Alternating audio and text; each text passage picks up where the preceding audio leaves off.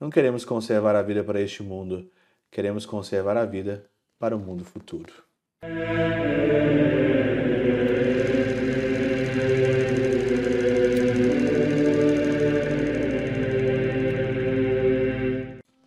Em nome do Pai, do Filho e do Espírito Santo. Amém. Olá, meus queridos amigos, meus queridos irmãos. Nos encontramos mais uma vez aqui no nosso Teose. Viva de Coriés, do Percor Maria. Nesse dia 10 de agosto de 2023. Hoje é dia de São Lourenço, diácono, né? Esse mês de agosto só tem santo bom, né? Só tem santo assim que a gente vê as histórias, a gente fica assim é, mexido para a gente se converter, para a gente, então, de fato, aí é, chegar até a plenitude dos santos, que é a santidade, que é a nossa meta. São Lourenço, ele vivia num, num momento muito crítico da igreja, onde que a igreja era muito perseguida aí por diversos algozes, né? principalmente o imperador. Né? Ele era diácono, então, uma vez o imperador, com a sua maldade, tentou aí ou tentou tirar riquezas da igreja, achava que a igreja era muito rica. Até hoje tem gente que acha que a igreja é muito rica, né? E aí ele falou assim: "Eu quero que você me traga nessa data aqui toda a riqueza da igreja".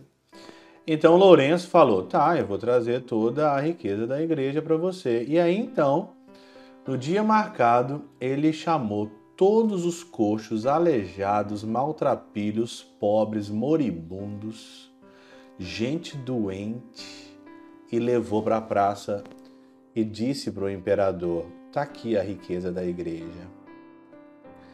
O imperador ficou tão furioso, mas tão furioso, que mandou prender o diácono Lourenço e ele foi condenado a ser queimado.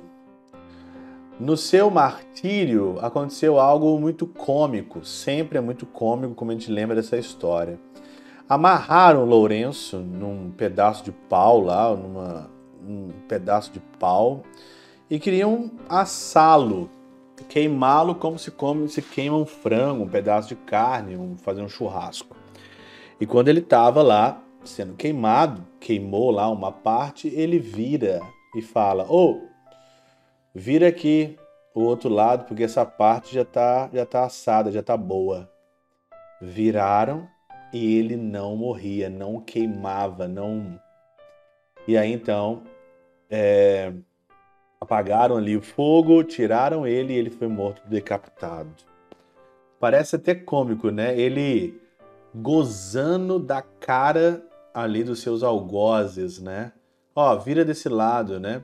um desprezo total pelo mundo, pela morte, um desprezo total, né? Por isso que o evangelho de hoje, de João, capítulo 12, versículo 24 a 26, se o grão de trigo não cai na terra e não morre, ele continua só mais um grão de trigo. Mas se ele cai na terra, se ele morre, ele produz muitos frutos. Quem se apega à sua vida perde mas quem faz pouca conta da sua vida neste mundo, conservá-la-á para a vida eterna.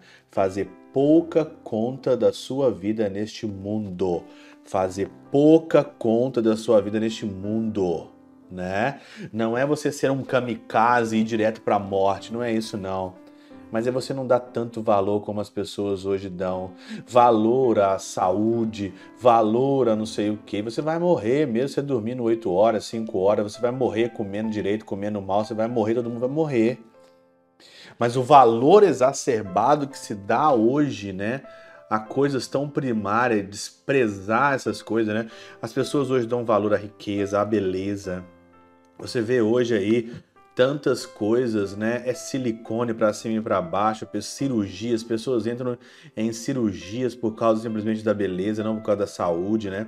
Você vê hoje o dinheiro, a corrida pelo dinheiro, a corrida pela fama, pelo prazer, por ganhar view, por ganhar likes, por ser reconhecido, que tudo isso é pó, tudo é poeira. Essa vida é pó, essa vida é poeira quem se apega a essa vida perde, mas quem perder a vida por causa de mim, quem faz pouca conta dessa vida, como São Lourenço fala aqui, pode virar o outro lado, esse lado já está assado já, vai ganhar a vida eterna.